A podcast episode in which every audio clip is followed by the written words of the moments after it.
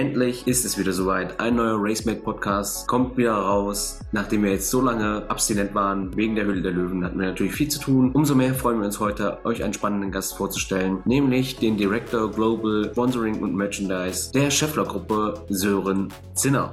Wenn du mich fragst, wo wollen wir hin, geht es vor allem darum, Verantwortung für den deutschen Motorsport, glaube ich, zu übernehmen. Und ich glaube, die DTM ist die wichtigste Plattform für den deutschen Motorsport. Und dann hat mich der damalige Kommunikations- und Marketingchef von Scheffler gefragt, ob ich mir vorstellen könnte, drei Jahre lang als sein Assistent zu arbeiten. Mhm. Es macht mir riesen Freude. Es war immer mein Traum, im Profisport zu arbeiten. Ja. Und es ist ein super Privileg, weil es einfach, ein, ihr kennt es ja auch, es ist ein geniales Umfeld, ja, es sind viele Leute, die im gleichen Mindset aufeinandertreffen. Mhm. Dann entstehen auch Dinge. Ja. Gibt es noch ein anderes Projekt, was dich reizen würde, wo du gerne hin möchtest? Meine Freunde fragen mich immer, wann gehst du in die Formel 1?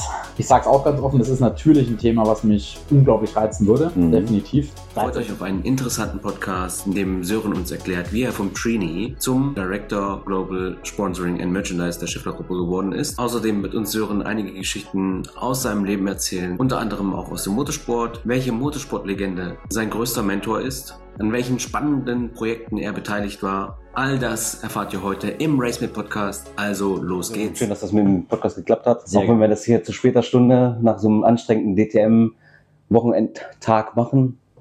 Ähm, für alle, die dich nicht kennen, stell dich mal bitte vor, wer bist du und was machst du im Motorsport? Sören Zinner, mittlerweile seit zehn Jahren bei der Firma Scheffler angestellt. Zuerst in verschiedensten Rollen, angefangen als Trainee und dann seit fünf Jahren verantwortlich für das Thema Motorsport Marketing oder wie es im Konzern Deutsch heißt Corporate Sponsoring. Wir ja. haben auch mehr Themen im Sponsoring, außer nur in Anführungszeichen im Motorsport, aber hier ist natürlich schon ein Hauptfokus drauf. Mhm. Hast du vorher schon Bezug zum Motorsport gehabt oder? Als Fan ja, natürlich früher, ne, früh aufgestanden, wenn Schumi Rennen gefahren ist, irgendwo in Japan oder sonst wo. Ja. Aber tatsächlich dann eigentlich gar nicht so sehr Berührungspunkte im Motorsport gehabt. Beruflich eher Fußball, Triathlon mhm. ähm, und in den Motorsport dann tatsächlich eigentlich primär durch Scheffler wieder reingekommen. Aber mhm. jetzt ist Motorsport meine Heimat und meine Familie. Mhm. Wie kann man sich so einen, Wochen, so einen Tag bei dir vorstellen?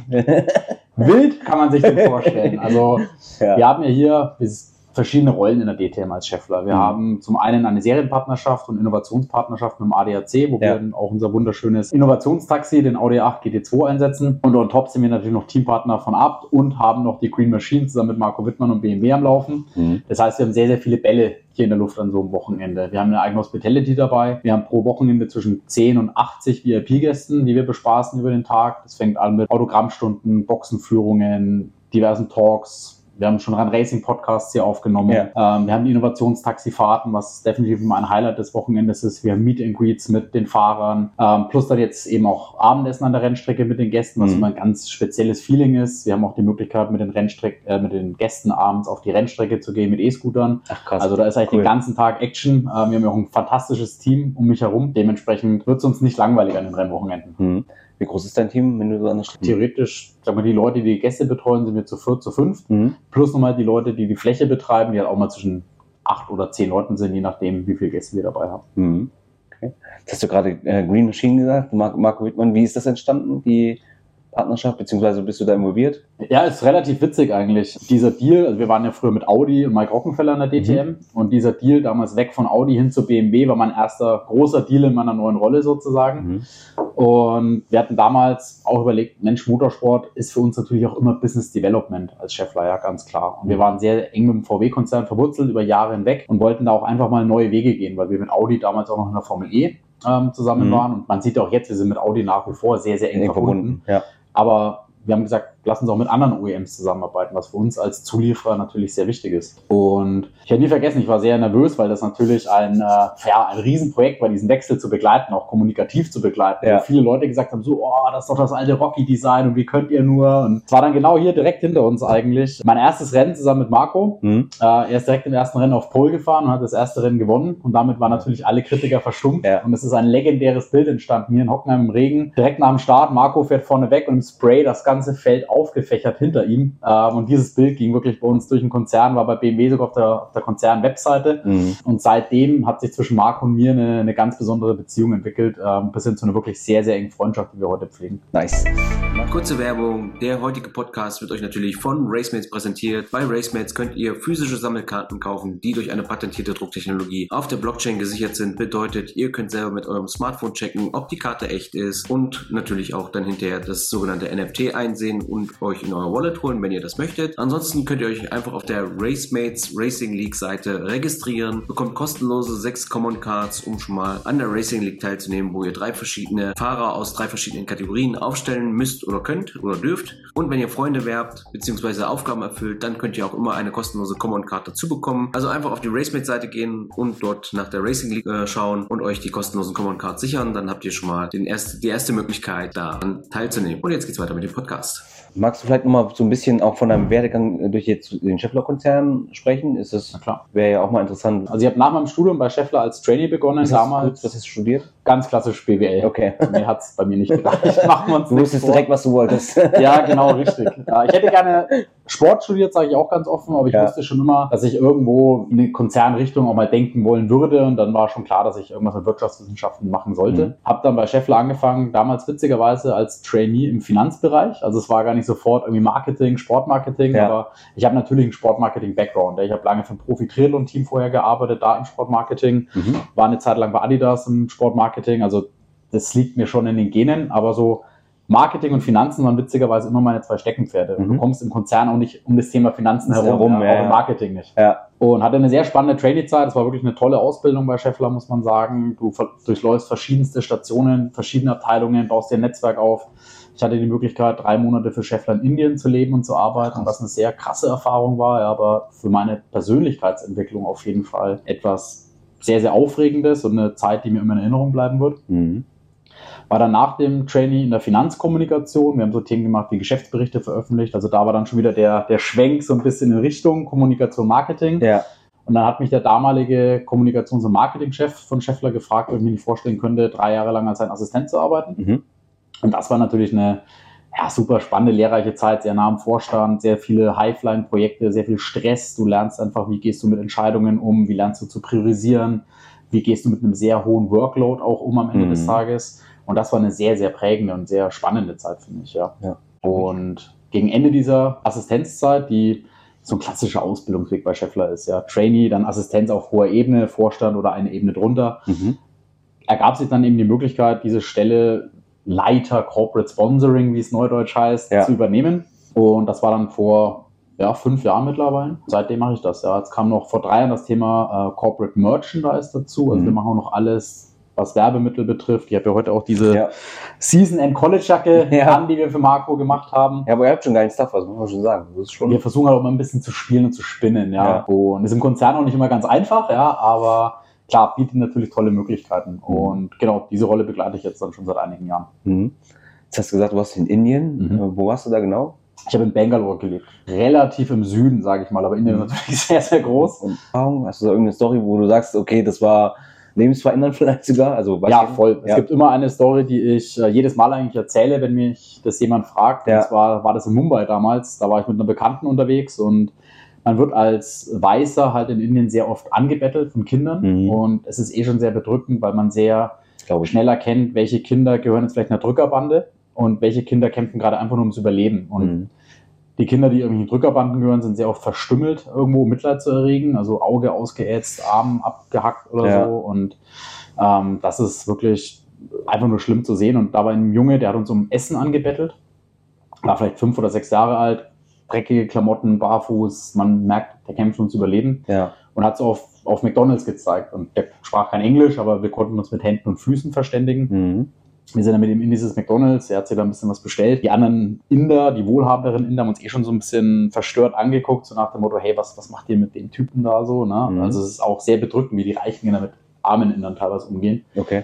Und dann hat dieser kleine Bub auf so einen Tisch gezeigt und auf uns beide. Der hatte wahrscheinlich so das Gefühl, wir sind wie so Mama- und Papa-Ersatz für ihn. Wir haben uns dann zu ihm an den Tisch gesetzt. Und dann kam ihm so ein Moment, der mir bis heute Gänsehaut bereitet und den ich nie vergessen werde in meinem Leben. Der hat ganz hektisch seinen, seinen Chicken Burger irgendwie ausgepackt und das erste, was er gemacht hat, ist ein Stück abzubrechen und uns anzubieten. Mhm. Also er wollte selbst in seiner größten Not, Not. und wahrscheinlich nahezu vorm Verhungern als erstes teilen. Und das ist was, was bei mir sehr, sehr haften geblieben ist. Nicht zuallererst an sich selbst zu denken, sondern vielleicht erstmal an seine Mitmenschen, sein Umfeld Ja. zu denken. Und so versuche ich auch mein Team zu steuern. Ja? Ja. Zu sagen, wie geht's meinem Team so? Wie kann ich mein Team entwickeln? Wie kann ich meinem Team helfen irgendwo? Wie kann ich für mein Team da sein? Ja. Und nicht, wie können die für mich arbeiten oder so, ja. Das ist so ein sehr, sehr prägender Moment gewesen.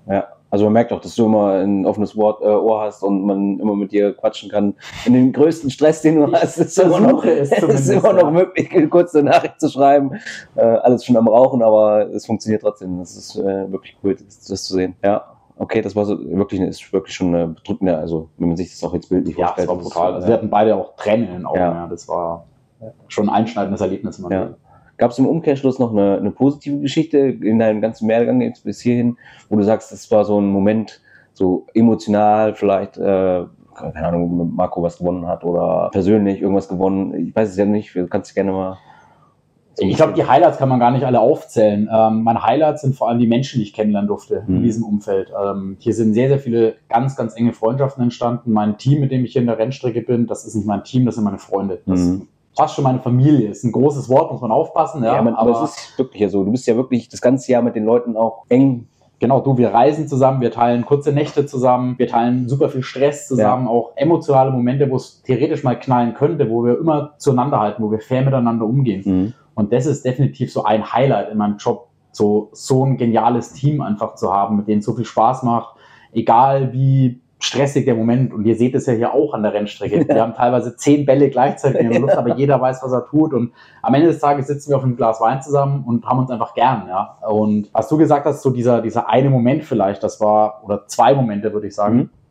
Das eine war definitiv der erste Sieg mit Marco Mhm. weil wir da sofort gemerkt haben, Marco und ich haben eine Connection so. Wir wussten damals noch nicht so, was wird da draus, aber mittlerweile ist Marco wirklich einer meiner engsten Freunde geworden. Mhm. also wir wohnen ja auch 15 Kilometer voneinander entfernt, machen Privatfilm miteinander und Marco kennen und schätzen gelernt zu haben und ihn meinen Freund nennen zu dürfen, ist definitiv eins der Highlights, was ja auch wieder auf das Thema Mensch einzahlt. Ja. Und dann ein witziges Highlight, sage ich mal, war definitiv die erste GT3-Saison mit Marco vor drei Jahren, damals in Zolder wo Marco schon gesagt hat, oh Sören Zolder mit dem M6 GT3 damals noch, ja, der lange Koffer mit Mhm. den engen Schikanen, sind wir ganz ehrlich, erwartet nicht viel hier bitte, ja. Und wir schon so, ja, hey Marco, alles gut, so, gib alles und dann ist er am Sonntag auf Pole gefahren und wir waren schon so, okay, krass, ja, und hatten dann so in unserer Marketing-WhatsApp-Gruppe so schon die Witzel gemacht, okay, wenn er jetzt auch noch gewinnt, dann lassen wir uns die 11 tätowieren. Wo ist sie? Ähm, ja, an meinem Knöchel tatsächlich. Also er hat dann das Rennen angeführt, der Boxenstopp war gut und schon so drei, vier Runden vor Schluss haben der, der Michi, mein Mitarbeiter und Ja. ich, wir haben beide die Wette, sind, sind wir eingegangen, haben schon gesagt, so, boah, wenn er jetzt echt das Rennen gewinnt, dann wir können nicht die Klappe aufreißen, aber nicht liefern halt, ja. Promise and Deliver. Exakt. Und ja, ein paar Wochen später saßen wir dann zu zweit beim Tätowierer, ja, und haben beide die Hashtag 11 sozusagen, Markus Startnummer unten am Knöchel. Ja, also guck mal, jetzt gibt es noch viel mehr Sinn mit der Elf. Ja, guck mal.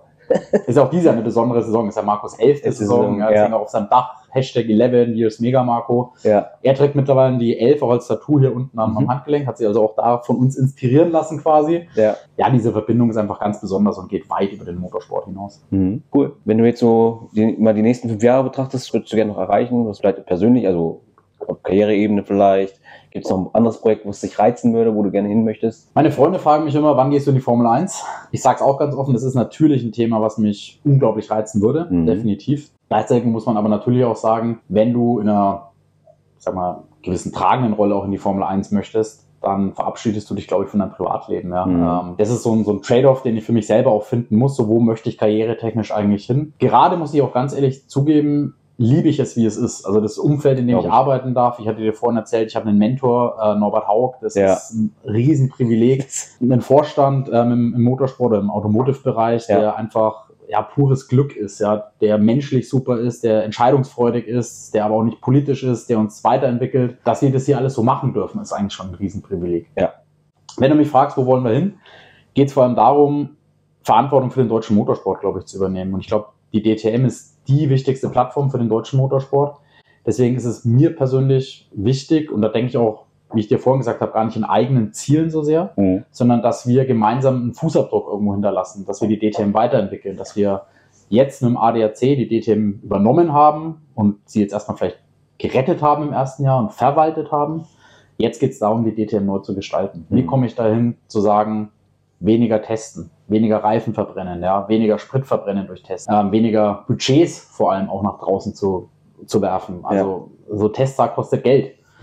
Und da braucht es definitiv Lösungen. Gleichzeitig auch mit dem Format der DTM vielleicht ein bisschen zu spielen, in Anführungszeichen, es weiterzuentwickeln. Warum muss ein Qualifier morgens um neun stattfinden? Warum muss es 20 Minuten sein, wenn eh 10 Minuten alle nur in der Box stehen? Ja, warum mhm. kann ich nicht sagen, ich mache um 13 Uhr Qualifying, 10 Minuten, 20 Minuten Pause, 13.30 Uhr Rennen. Mhm. Und schon habe ich einen TV-Partner wie Pro7, der das komplett in eine große Sendung packen kann. Und schon habe ich wieder eine ganz andere Awareness auch nach draußen, weil ich mhm. einen Renntag quasi in einer Sendung habe. Ja. ja. Und das ist eigentlich mein großes Ziel. Ich möchte Dinge entwickeln, ich möchte Dinge voranbringen. Und das ist gar nicht so sehr mit meinen eigenen Karrierezielen verknüpft. Ich säge an keinem Stuhl von irgendeinem Vorgesetzten von mir, um Gottes Willen, das ist alles gut, wie es ist. Ja. Solange ich ein bisschen Entscheidungsspielraum habe und ich einfach merke, dass, dass Dinge nach vorne gehen und sich nach vorne entwickeln. Solange habe ich auch Spaß bei der Arbeit. Mhm, ja, merkt man.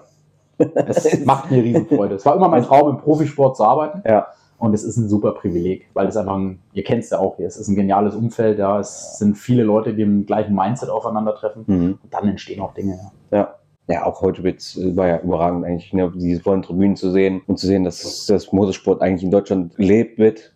Also gerade auch jetzt dieses Jahr, wenn man sich 24 Stunden von Nürburgring anguckt, wo volle Lotte ist. Jetzt hast du hier diesen Saisonabschluss, äh, wo wirklich richtig nochmal Action ist mit, mit dem um Titelkampf. Gutes Wetter hatten wir, äh, gestern nicht, aber heute. Volle Tribünen, das macht ja, das macht ja Motorsport auch richtig Spaß. Absolut. Man kann sagen, es ist angerichtet. Und genau das, was du gesagt hast, auch mit den Fans, ich merke das auch in meinem Umfeld, es fragen immer mehr nach DTM. Mhm man hat schon das Gefühl, so ein bisschen vielleicht die Gegner des Motorsports werden mehr, aber die Befürworter werden auf der anderen Seite eben auch, mehr, mehr, und werden wieder lauter und präsenter und sagen, hey, wir müssen es hier bewahren, weil das ist was Besonderes. Ja. Motorsport ist einfach so viel mehr als einfach nur bunte Autos, die im Kreis fahren. Ja, ja. Motorsport ist Entwicklungs, eine Entwicklungsplattform. Ja, hier entstehen Technologien, sei es für Sicherheit, sei es für Antrieb, sei es für Nachhaltigkeit hier hängen unfassbar viele Jobs da dran. Ja? ja. Hier, hier, werden junge Talente gefördert. Also Menschen, die dem Motorsport vorwerfen, einfach nur Sprit zu verbrennen, indem man im Kreis fährt, die wissen nicht, was Motorsport ist. Ich frage die auch immer, ob die schon mal äh, froh waren, dass sie angeschnallt sind oder dass sie schon mal ein Airbag hatten. Exakt. Weil das äh, alles Entwicklungen sind, die aus dem Motorsport kommen. Richtig. Ich auch guck zum Beispiel die Formel E, da ist ja auch ne, dieses Jahr so gewesen, dass sie mit weniger äh, Reichweite losgefahren sind und die Autos effizienter rekuperieren mussten, wird halt unter Rennbedingungen weiterentwickelt, was dann auf der Straße dann am Ende des Tages äh, den, den Vorteil bringt, beziehungsweise es so ein Produkt gibt, was die Leute dann auch nutzen wollen. Genau. Ja. Und vor allem unter dem Wettbewerb der Hersteller, ja. weil so so entsteht auch die meiste Entwicklung. Wenn ich in den Wettbewerb trete, irgendwo nicht nur in irgendwelchen Laboren, ja, sondern visibel auf der Rennstrecke, wo Emotionalität mit reinkommt und das merken wir bei uns im Haus auch. Natürlich lernen wir von dem Engagement hier. Ja. Ganz klar. Gibt es noch eine äh, spannende Geschichte von deiner Seite? Boah, spannende Geschichten. Ja, komm, Millionen. Ja, also, komm. Millionen. Wenig, was äh, tatsächlich, glaube ich, in einem Podcast landen sollte. meine, natürlich, das darf man auch nicht vergessen, natürlich kommt ja auch der Spaß auch mal nicht zu kurz. Ja. ja. Das ist halt was, was irgendwo auch dazugehört, dass man abends mit den Leuten vielleicht mal zusammensetzt und einfach mal ein Bier oder ein Glas Wein zusammen trinkt, weil man darf nie vergessen, hier sind alle weg von ihren Freunden, von ihren Familien, ich habe auch schon erlebt, dass aufgrund von sehr heiklen Projekten, wie zum Beispiel der DTM Electric, die wir mhm. ähm, federführend mitgetrieben haben, ja. dass da Beziehungen auf der Kippe stehen, weil die Ingenieure einfach über drei Monate quasi nicht zu Hause waren und nur am Testen waren. Mhm. Ja. Weiß nicht, ob du dich an diesen Remote-Controlled Run erinnerst, den wir in Spielberg hatten vor zwei Jahren. Network copy. System copy. UVSC copy. Same engineer copy. Grounding permission in 3, 2, 1, go.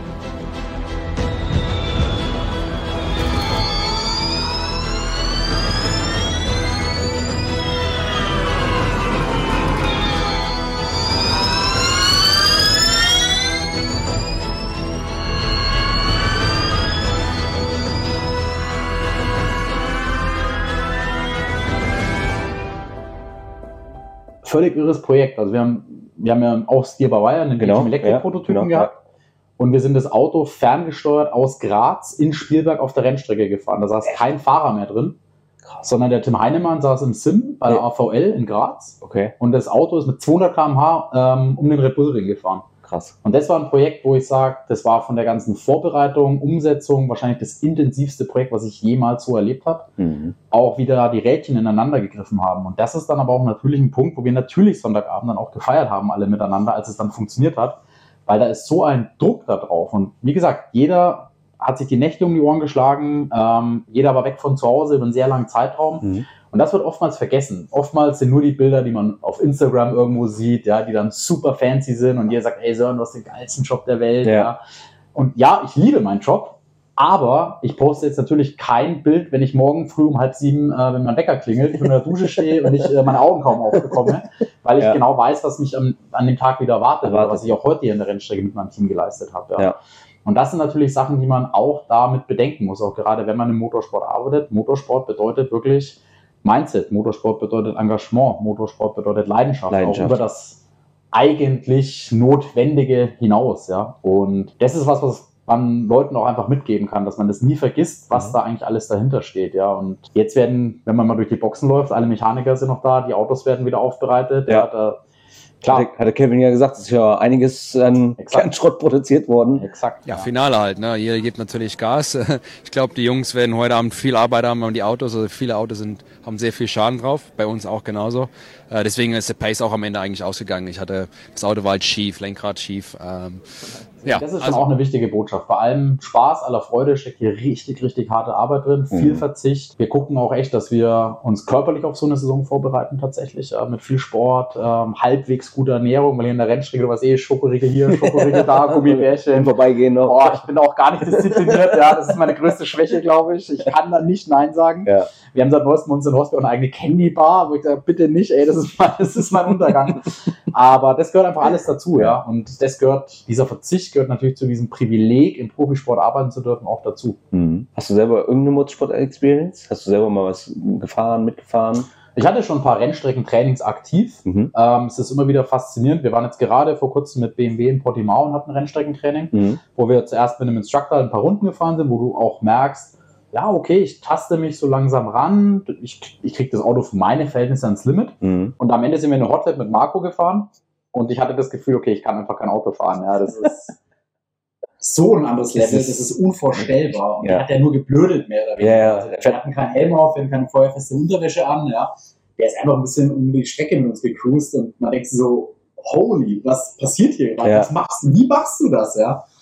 Oder am Sachsenring hatte ich die Möglichkeit, in unserem Innovationstaxi mitzufahren und das mal live zu erleben, muss ich auch sagen, das ist einfach nur beeindruckend, auch Mhm. zu sehen, wie die Rennfahrer in so einem Auto arbeiten. Jo. Also das ist ja nicht so, ich fahre mal eben mit 120 über die Landstraße oder über die Autobahn, sondern das ist richtig harte Harte Arbeit. Ja, Ja, das sieht von außen immer alles so easy aus, aber auch die Kräfte, die auf Aber Körper ein Wirken, ja. Das ist schon beeindruckend. Deswegen versuchen wir auch möglichst viele Leute in so ein Taxi reinzusetzen, Ja. um den Leuten mal zu erklären, was eigentlich Motorsport bedeutet, was eigentlich so eine Geschwindigkeit auch bedeutet. Und für viele ist ja 250 auf der Geraden ist gar nicht so beeindruckend, aber die Kurvengeschwindigkeiten oder die Anbremsphasen, das ist halt schon was, Ja. wo die Leute doch, wo ich gesagt habe, so, boah, krass. ich bin ja selber mal Rennen gefahren und war mal auf einem Niveau, wo ich sage, okay, das war Mhm. konkurrenzfähig, aber jetzt war ich zehn Jahre dann auch nicht mehr und dann fährst du mal hinter so einem hinterher und der fährt nur die Reifen warm und du bist schon komplett im Begrenzer und am Ja. Limit und, und dann haut er nochmal richtig so zwei, drei Sekunden nochmal raus, das ist schon ein anderes Bild auf jeden Fall. Ja, es ist beeindruckend. Wir Ja. machen immer, es witzig, wir machen mit dem Team immer so einen Saisonabschluss-Go-Kart fahren, wo Ja. dann unsere Rennfahrer, also in dem Fall Winky, die Carrie Schreiner, der Marco Wittmann, der Mike Hockenfeller dazukommen. Ja, allein da ist es schon sehr beeindruckend, einfach zu sehen, wie weit man einfach von einem Profi-Rennfahrer weg ist. Das ist gefühlt macht man nicht mehr die gleiche Sportart. Also das ist einfach nur beeindruckend. Und klar, in einem Rennauto ist es dann nochmal was ganz anderes. Wenn man auf dem Beifahrer sitzt, dann sitzt bei einem, bei einem Renntaxi oder so. Das ist einfach hoch beeindruckend, was für Hochleistungssportler das eigentlich sind. Und ich möchte mir gar nicht vorstellen, wie sich das dann nachts auf der Nordschleife noch gegen langsame Fahrzeuge anfühlt. Also ja, einfach nur beeindruckend. Und jeder, der denkt, Rennsport ist kein Hochleistungssport, einfach mal daneben setzen, ausprobieren und dann gut. Machen die Arme.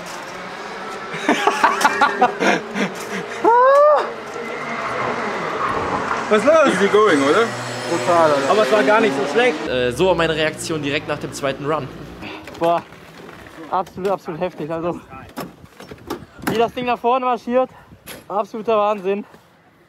Also, wer sagt, dass das kein Sport ist, ist heftig. so, also es ist, kommt leider in Fernsehbildern nie rüber, wie wirklich anstrengend dieser Sport ist, weil man auch die Fliehkräfte nicht sieht.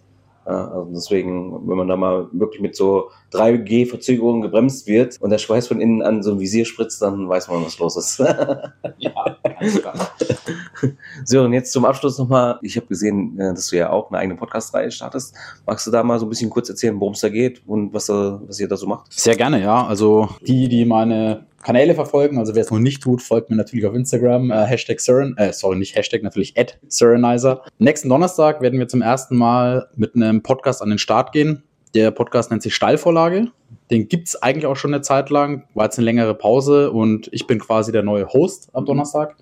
Wir starten mit einem sehr, sehr schönen Event. Es ist nicht ganz zufällig, dass der erste Gast natürlich Marco Wittmann ist, der natürlich auch ein sehr spannender Gast ist, aber das macht es mir natürlich auch ein bisschen leichter, weil ich Marco in- und auswendig kenne. Worum geht es in, dem Podcast? Es ist ein Sport-Business-Podcast, würde ich sagen. Ja, wir wollen ganz bewusst nicht nur Athleten da haben und nicht nur über den Sport an sich reden, sondern wir wollen den Zuhörern nahebringen, was passiert denn eigentlich hinter den Kulissen von Sport? Sport ist eine Riesenindustrie. Wie wird eigentlich im Sport Geld verdient? Ja, was für Aufgaben haben Funktionäre? Wie funktionieren Fußballvereine? Wie funktioniert aber beispielsweise auch der Profi-Motorsport, wo kommen die Gelder her? Wie werden die generiert? Was bedeutet es für einen Rennfahrer, Markenbotschafter zu sein zum Beispiel? Oder wie plant ein Rennfahrer die Karriere nach der Karriere? Die fahren, bis die vielleicht 40 sind oder so, aber dann sind die noch sehr jung. Da muss es ja auch irgendwie weitergehen. Ja? Und genau über diese Themen wollen wir sprechen. Und ich freue mich wirklich sehr, dass wir am Donnerstag im Max-Morlock-Stadion in Nürnberg, also auch von einer spektakulären Kulisse, unser erstes Live-Event haben um 18.30 Uhr. Also ich bin sehr gespannt, was da auf uns zukommt. Ja, sehr cool. Also ich glaube, da wird es auch interessante Insights geben. Und das auch mal zu beleuchten und zu thematisieren, ist auf jeden Fall äh, sehr, sehr, sehr, sehr, sehr spannend. Sehr schön. Abschließend, Sören, wie kann man mit dir in Kontakt treten? Ich meine, so ein paar Socials hast du schon gedroppt, aber grundsätzlich, wie, wie ist da dein Werdegang? Sehr, sehr gerne tatsächlich über Social Media. Also ich bin auf Instagram schon sehr aktiv. Das macht mir auch selber sehr viel Spaß. Also da nochmal at Surrenizer. Einfach äh, folgt mir gerne, geht gerne mit mir in Kontakt, auch wenn ihr mich mal eine Rennstrecke treffen wollt oder so. Ich bin da immer offen. Ihr kennt mich auch. Ich versuche es immer irgendwie möglich zu machen, zumindest mal auf einen kurzen Shake Hand. Ja. Ähm, ansonsten gerne auf LinkedIn, Sören Zinner. Einfach ähm, folgen, da bin ich auch gerne aktiv. Ich finde LinkedIn auch eine sehr, sehr spannende Business-Plattform tatsächlich. Ja. Und das sind eigentlich so meine zwei Hauptkanäle. Kanäle. Cool. StudiVZ habe ich dann doch abgelegt. ja, sehr cool. Dann würde ich sagen, sind wir an dieser Stelle durch für heute. Vielen Dank für deine Zeit, für deine eloquenten Antworten. Hat richtig viel Spaß gemacht, dir zuzuhören auch. Und, äh, ja, ich freue mich, wenn wir es in, vielleicht in einiger Zeit nochmal wiederholen oder whatever. Letzten Wort hast du. Vielen Dank, Michael, auch für die Einladung. Hat auch mir sehr, sehr viel Spaß gemacht, hier mit dir abends an der Rennstrecke ein bisschen plaudern zu können. Und in erster Linie wünsche ich jetzt dir natürlich auch ganz, ganz viel Erfolg für dein Projekt, für RaceMats. Es ist ein super spannendes, geniales Projekt, was auch definitiv für die Zukunft des Motorsports wirbt und für die Zukunft des Motorsports da ist. Deswegen vielen Dank für die Einladung. Ich hoffe, es hat euch Spaß gemacht zuzuhören und bis bald an der Rennstrecke. Danke.